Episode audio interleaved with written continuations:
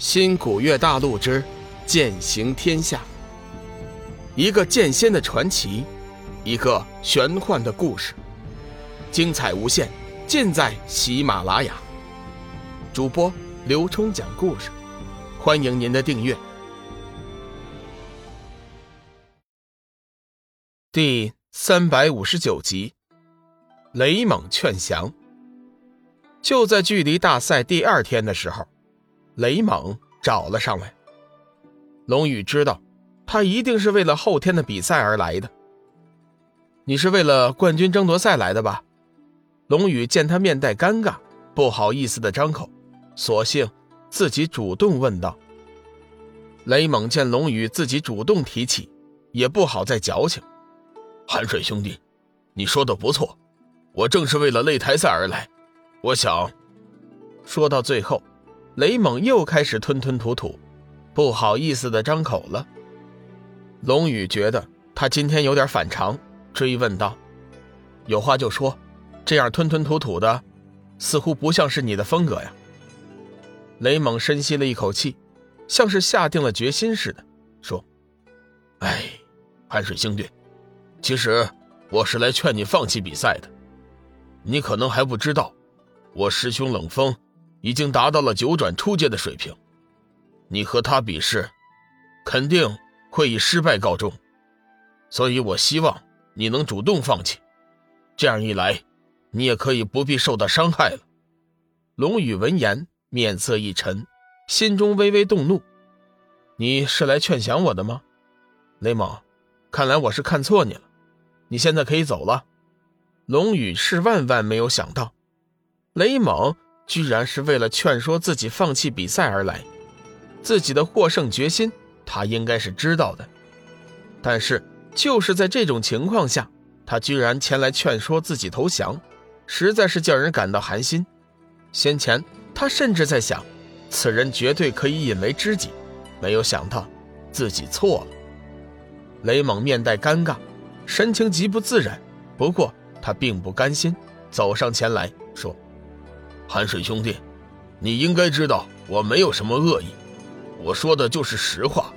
九转初阶已经接近十大城主的修为了，你根本就没有一点胜算呢，还不如成全了我的大师兄，大家还是朋友一场吗？住嘴！龙宇眉头一横，冷冷说：“雷蒙，你回去告诉冷风，别说他是九转初阶的修为，就算是仙人级别的修为，我寒水。”也不会皱一下眉头。雷猛叹息了一声，悠悠道：“哎，其实我早就知道你绝对不会放弃的，只是我想，我想，我想叫他伤心。事实上，雷猛今天之所以前来劝说龙宇，并不是受冷风的指使，而是静茹。静茹的一切要求都是雷猛无法拒绝的，甚至是死亡。”因为他是那么深爱着静茹，冷风这几场擂台赛上所表现出来的实力，让静茹感到不安。他害怕冷风会获得胜利，和幻月仙子双宿双飞，从而忘记了他。这些天，他不厌其烦地缠着冷风，劝他放弃比赛。冷风却被逼烦了，只得编制谎言应付，告诉静茹，他获得胜利只是为了一个荣誉，而不是什么幻月仙子。他答应，只要是自己获胜，他便请求师尊太虚尊者为他们两个人主持婚礼，龙凤双剑照样能够合璧。如此简单的一个谎言，静茹却深信不疑。热恋中的女人确实是智商为零的动物。得到了男人的承诺，静茹又开始担心冷风不能取胜，急忙联络了几个师妹，四处散播谣言，夸大冷风的修为。引起海哥的震惊，随后他又央求雷猛来劝说龙宇，叫龙宇主动放弃比赛。龙宇虽然不知道这其中的原委，但是他已经猜出了是怎么回事淡淡问道：“是你师姐静茹叫你来的吧？”雷猛神色黯淡，点了点头：“是的，是他来求我的。其实我知道劝说不了你，可是我却不能拒绝他。”龙宇摇了摇头，正色道：“雷猛，我想以朋友的身份劝你一句，放弃静茹吧，她不适合你。不是我背后说人家坏话，静茹这个女人是个危险的动物，是一个疯狂的动物，她的心思已经扑在冷风身上了，你不会有机会的。我知道，我早就知道她深爱着冷风师兄。其实我还知道，他们已经有了夫妻之实，但是我心里就是放不下呀，放不下呀。雷猛的脸色看上去异常的痛苦，整个人看上去。就像是瞬间苍老了数十岁，感情就是这么一种很奇妙的东西。龙宇也不知道该怎么劝说雷猛，这种事情，只有自己悟了才是真的悟了，别人的劝说永远都不会起到什么有用的效果。你的责任已经尽到了，你可以离开了，希望你以后好自为之。对了，提前透露给你一个消息，这场擂台赛的冠军肯定是我。即便冷风拥有仙人的实力，结果还是不会改变的。这是一句豪言壮语，也是龙宇心中的誓言。事关小玉，即便对方有多么的强大，龙宇都会取得胜利。雷猛愧疚地看了龙宇一眼，神情没落地转身离开了。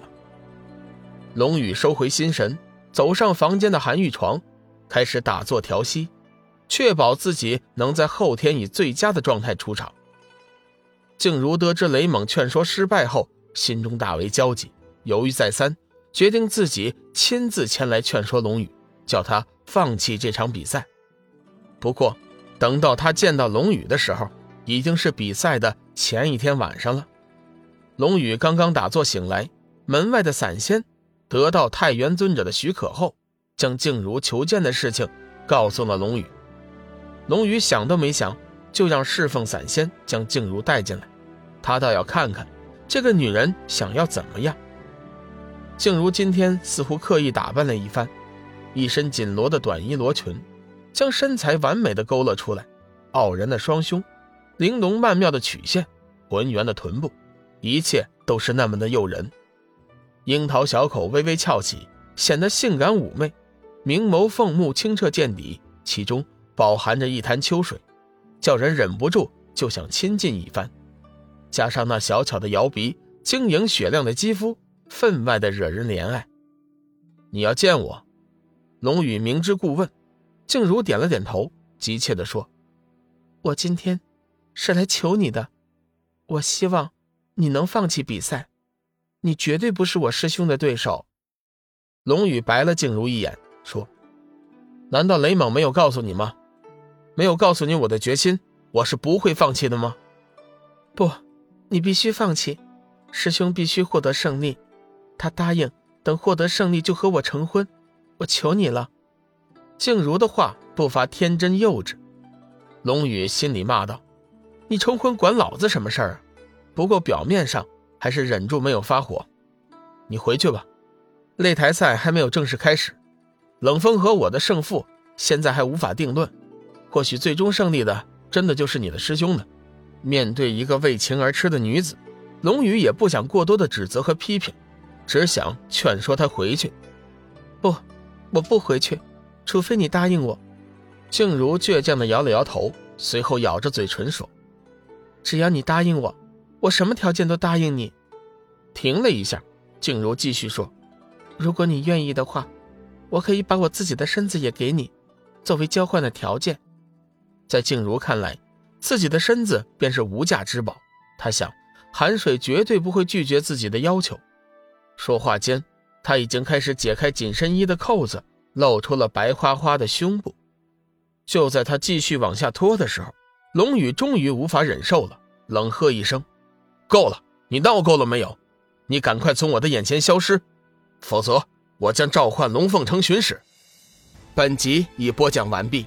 感谢您的收听，长篇都市小说《农夫先田》已经上架，欢迎订阅。